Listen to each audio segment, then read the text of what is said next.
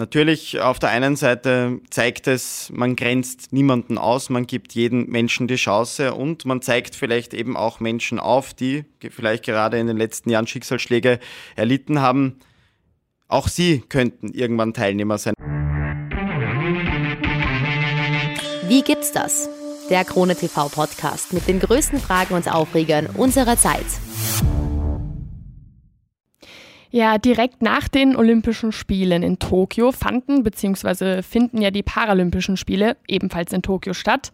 Da nehmen SportlerInnen mit körperlichen Behinderungen teil. Organisiert wird das unter anderem vom Internationalen Paralympischen Komitee. Aber obwohl dieser Wettbewerb mindestens genauso spannend ist wie die Olympischen Spiele, bekommt es tatsächlich viel weniger Aufmerksamkeit. Wie kann das sein?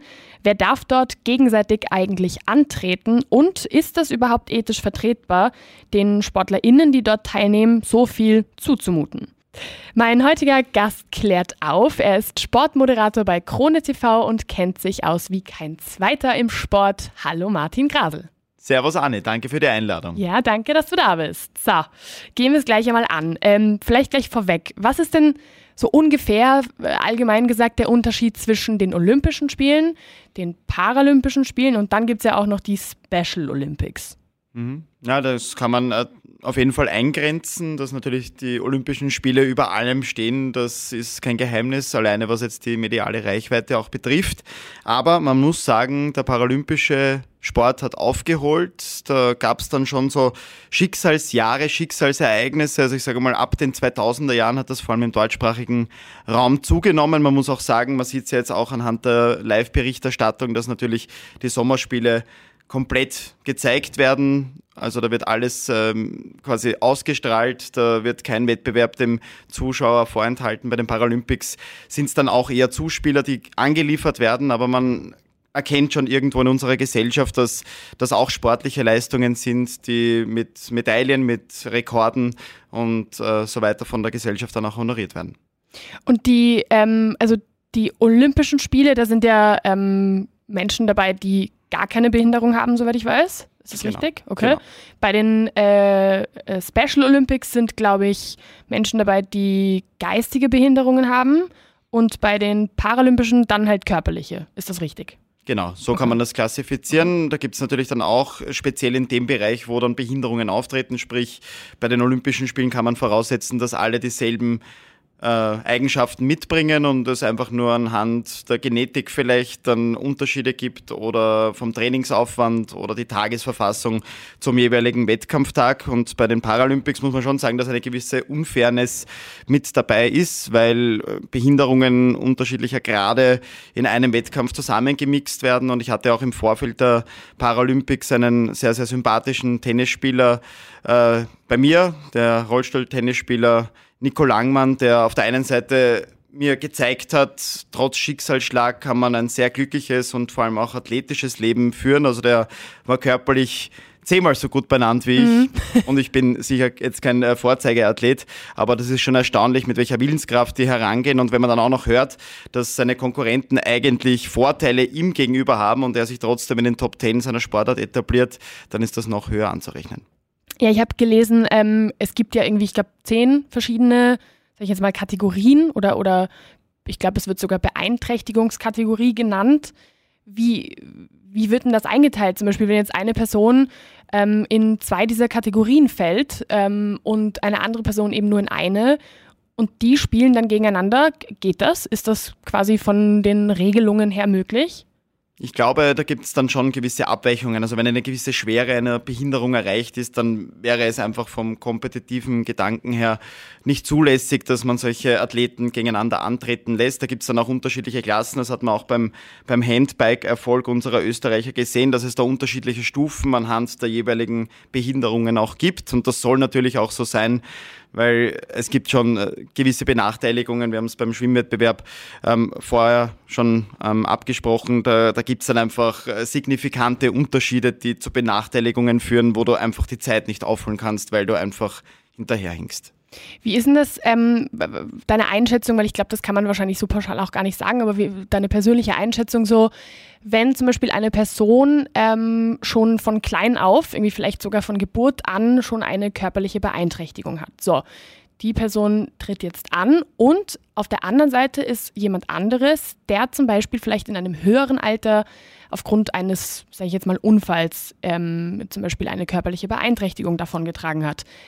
Glaubst du, dass man das irgendwie ein bisschen mm, kategorisieren sollte? Also, dass das vielleicht auch irgendwie ein äh, ausschlaggebender Punkt sein sollte, weil ich denke mir halt, jemand, der das ganze Leben schon mit so einer Beeinträchtigung lebt, der gewöhnt sich ja schon ein bisschen anders daran, als jemand, der halt vielleicht am Anfang seines Lebens das eben nicht hatte und dann auf einmal damit konfrontiert wird. Mhm. Ja, der Unterschied ist halt die mentale Komponente. Wenn man das von Anfang an gewohnt ist, dann lebt man einfach damit, beziehungsweise man wüsste auch gar nicht, wie es ist.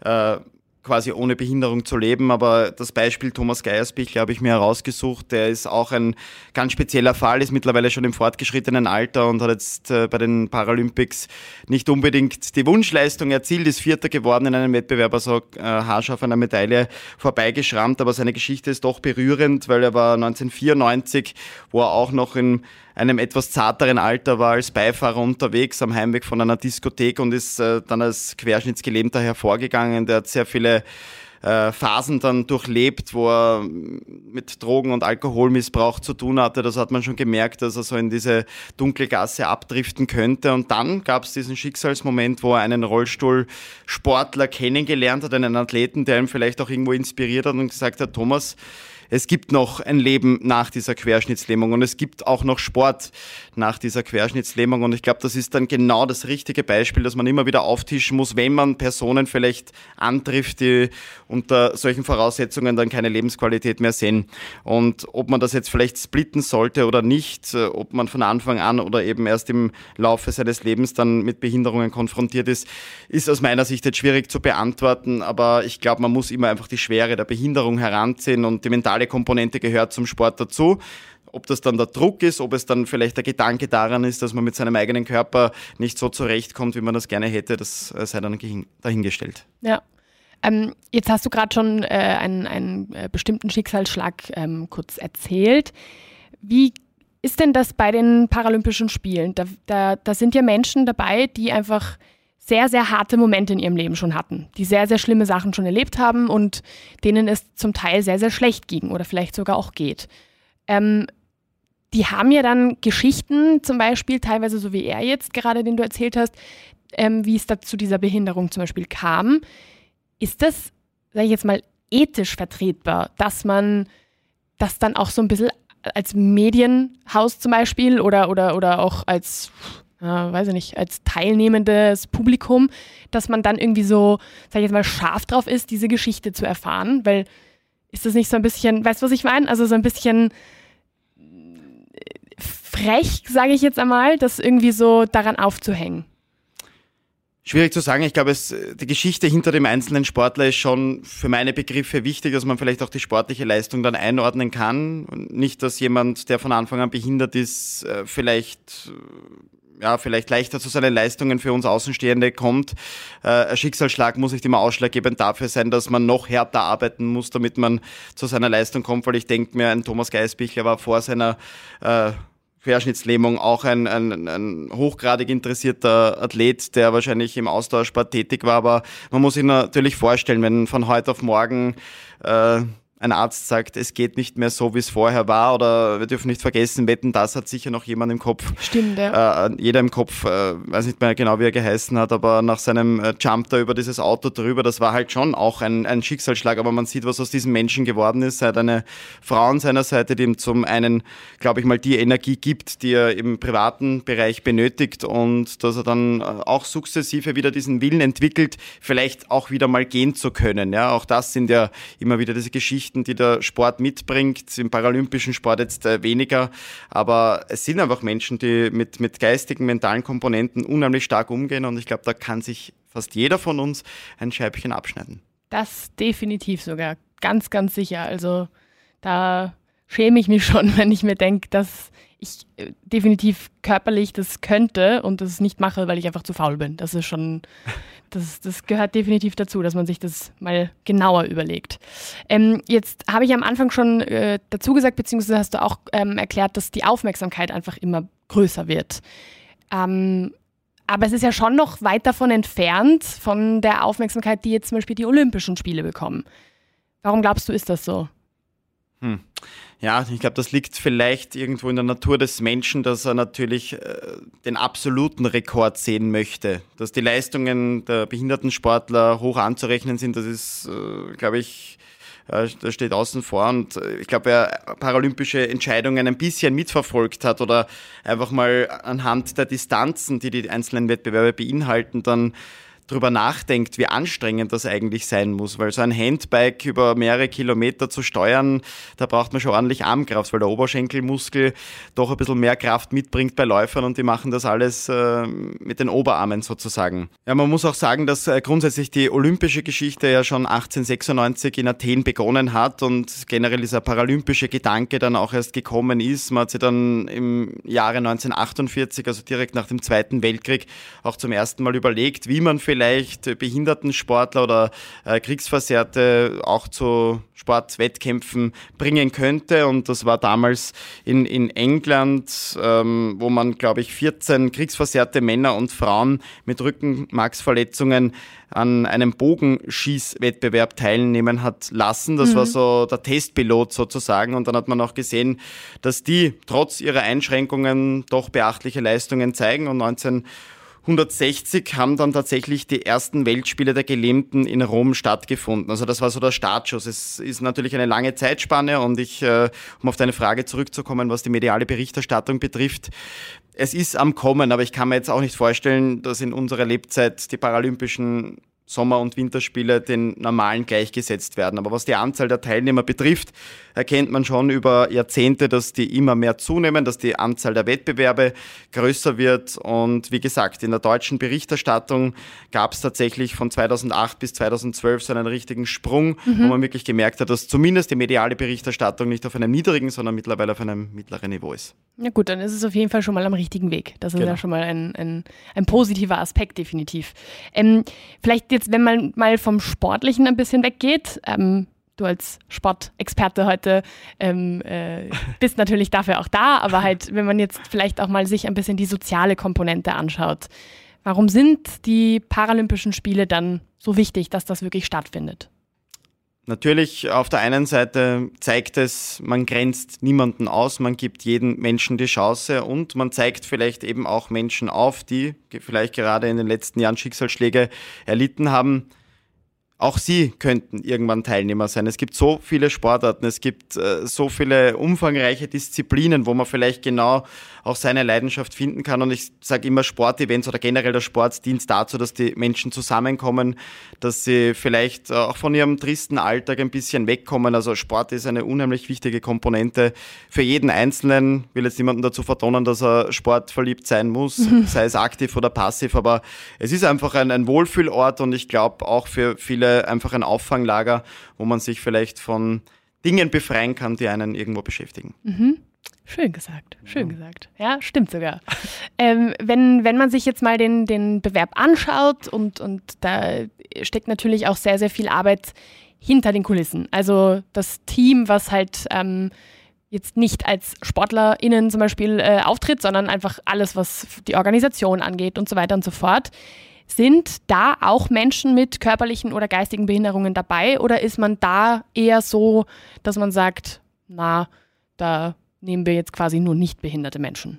Weißt du das zufällig? Also weil das hundertprozentig darüber informiert äh, bin ich nicht, aber ich äh, bin schon der Meinung, dass äh, speziell beim Paralympischen Komitee der Gedanke auf internationaler oder österreichischer Ebene so ist, dass man Menschen auch integriert. Ähm, ähm, beim ORF zum Beispiel gibt es auch einen, einen Sportmoderator, der äh, dem ein Oberarm fehlt und der ist Sportmoderator für paralympische Sendungen. Also da sieht man auch schon, dieser integrative Gedanke ist dann schon da. Also man scheut sich jetzt nicht davor, Menschen mit Behinderungen vielleicht auch vor die Kamera zu stellen, sondern einfach diese Authentizität auch irgendwo äh, mitzunehmen. Und das finde ich eigentlich ganz schön, dass Menschen dann auch irgendwo sehen, dass Menschen mit Behinderungen auch in diversen Positionen, wo sie vielleicht gar nicht sein sollten für manche, weil die einfach denken, ein gesunder Mensch muss dastehen und moderieren, ähm, ja, dann einfach auch akzeptieren, dass Menschen anders sind und dass Menschen mit anderen äh, Problemen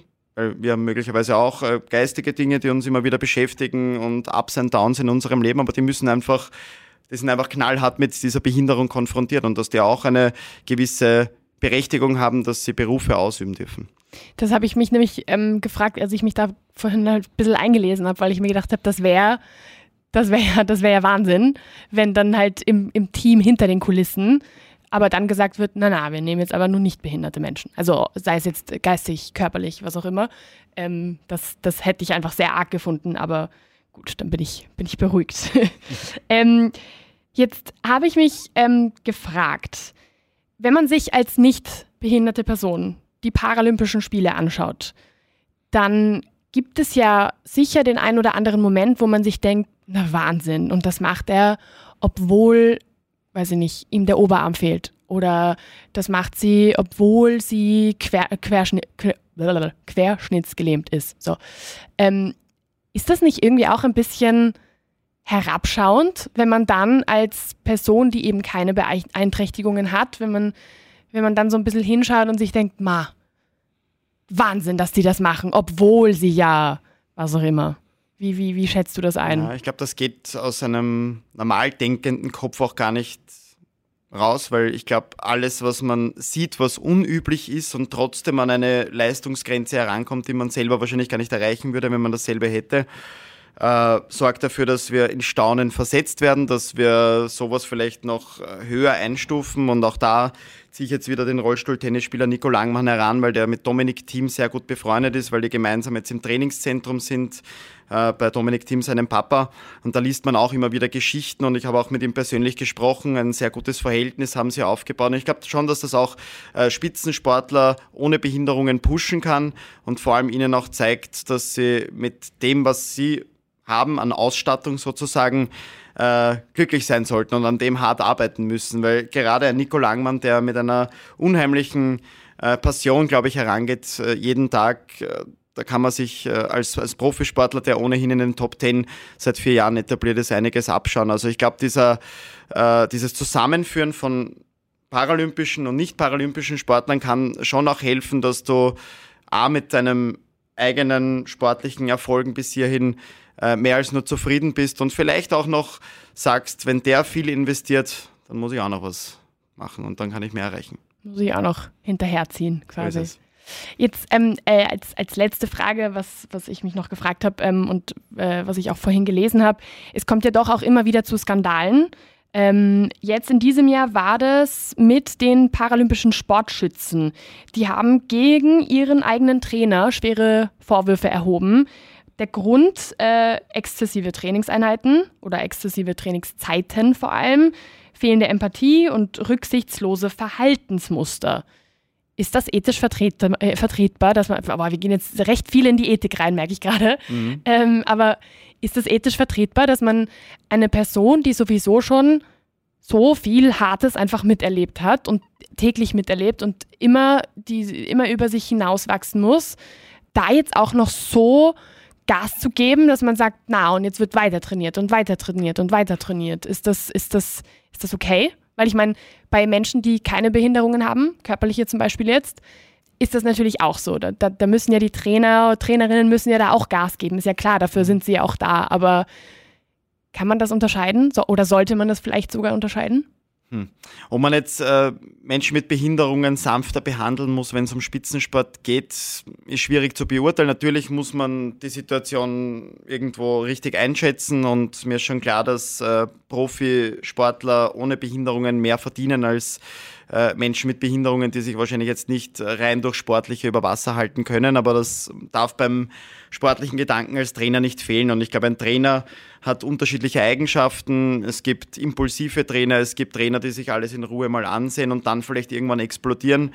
Es geht natürlich auch für den Trainer irgendwo um seinen Job, dass er natürlich den Sportler zur Höchstleistung treiben muss. Und wenn er merkt, hey, jetzt fehlt auf den letzten Metern vielleicht noch in diesem Bereich etwas, dann ist es aber wieder auf der Kommunikationsebene genau das, was man vielleicht auch als Trainer mitbringen muss. Äh, Stichwort Empathie, dass man irgendwie auch den Sportler liest, dass man auch erkennt, hat er gerade ein Tief, was braucht er gerade wirklich, ob dann immer dieses wie soll ich sagen, anschreien und dieses äh, sehr, sehr direkte Ansprechen und äh, vielleicht auch die Trainingsdauer dann erweitern, weil man sich dadurch vielleicht eine Leistungssteigerung erhofft, glaube ich, ist nicht der richtige Weg. Ich glaube, es ist ganz, ganz wichtig, dass man die Fassade des Sportlers richtig einschätzt. Ich glaube, Körpersprache ist heutzutage auch ein, ein, ein sehr, sehr wichtiges Thema geworden, das auch immer wieder bei Sportsendungen einfließt, weil man einfach erkennen kann, ist der Sportler gerade selbstbewusst, ist er gerade auf einem guten Level oder wird er vielleicht jetzt in den nächsten ein, zwei Wochen Probleme haben, weil er eben diesen Trainingsaufwand rein körperlich nicht verarbeiten kann. Und da kann ich meine sportwissenschaftlichen Komponenten auch noch einbringen. Da gibt es die sogenannte Superkompensation. Das ist mhm. einfach das optimale Verhältnis zwischen Trainingsleistung und Regeneration. Und ich glaube, das sollte man immer im Auge behalten. Ja, ob dann Ernährung auch noch mit einfließt, das sei dahingestellt. Aber ich glaube, ein Trainer muss einfach immer diese Leistungskurve beobachten und mhm. wissen, wann kann ich meinen Sportler belasten und wann muss ich ihm auch Pausen geben. Und ich glaube, nur so kann man wirklich zu einem sportlichen Erfolg kommen. Und diese persönliche Beziehung zwischen Trainer und Sportler, es mag Sportler geben, die brauchen das vielleicht, dass sie so hart gepusht werden, weil sie sonst vielleicht dieser, weil ihnen sonst dieser gewisse Antrieb fehlt, mhm. sich äh, nochmal und nochmal und nochmal aufzuraffen. Aber es gibt eben auch emotionale, sentimentale Sportler, die dann vielleicht äh, ja, mehr Gedanken in ihrem Kopf äh, darüber verschwenden, was der Trainer gerade mit ihnen anrichtet und somit eigentlich das Ziel, nämlich eine Medaille bei Olympia, irgendwo hinten anstellen. Also es ist irgendwie so ein zweischneidiges Schwert. Ich verstehe den Trainer, ich verstehe den Sportler, aber man muss einfach den Mix zwischen den beiden finden. Das heißt, du würdest ähm, da jetzt auch keinen gewissen Unterschied machen zwischen olympischen Sportlern und paralympischen Sportlern oder Sportlern mit oder ohne körperliche Beeinträchtigung. Das siehst du eher allgemein, wenn ich das jetzt verstanden habe. Ja, ich spreche, glaube ich, auch aus Sicht eines Sportlers, weil der sportliche Gedanke bedeutet immer, ich trainiere auf eine auf einen Wettkampf hin, auf ein Ergebnis hin und dann fühle ich mich bestätigt. Und ich glaube, das sollte einfach im Vordergrund stehen. Und ob ich jetzt unter Anführungsstrichen äh, nur einen oder zwei Arme habe. Ich glaube, der Sportler selbst will ja auch als Sportler wahrgenommen werden. Der will ja nicht immer das Gefühl haben, ich bin der mit Einschränkungen mhm, und deshalb klar. muss man bei mir kürzer treten. Und äh, das ist halt ganz, ganz schwierig. Ja. Es gibt halt, wie gesagt, Menschen, die vielleicht leichter mit ihren Behinderungen umgehen, wo du vielleicht auch äh, ein bisschen mehr pushen kannst, wo du vielleicht auch ein bisschen mehr aus ihm herauskitzeln kannst in der Endphase der Vorbereitung. Aber ja, muss einfach ein gesundes Verhältnis zwischen vielen Dingen sein. Das wäre jetzt auch das äh, Endstichpunkt. Vielen, vielen Dank für deine, für deine coolen Infos und, und auch deine Einschätzungen. Sehr gerne. Dieses äh, sehr ethische Gespräch auch. Ja, auch was Neues für mich. Vielen, Definitiv. vielen Dank. Danke dir. Danke. Wie gibt's das? Der Krone TV Podcast mit den größten Fragen und Aufregern unserer Zeit.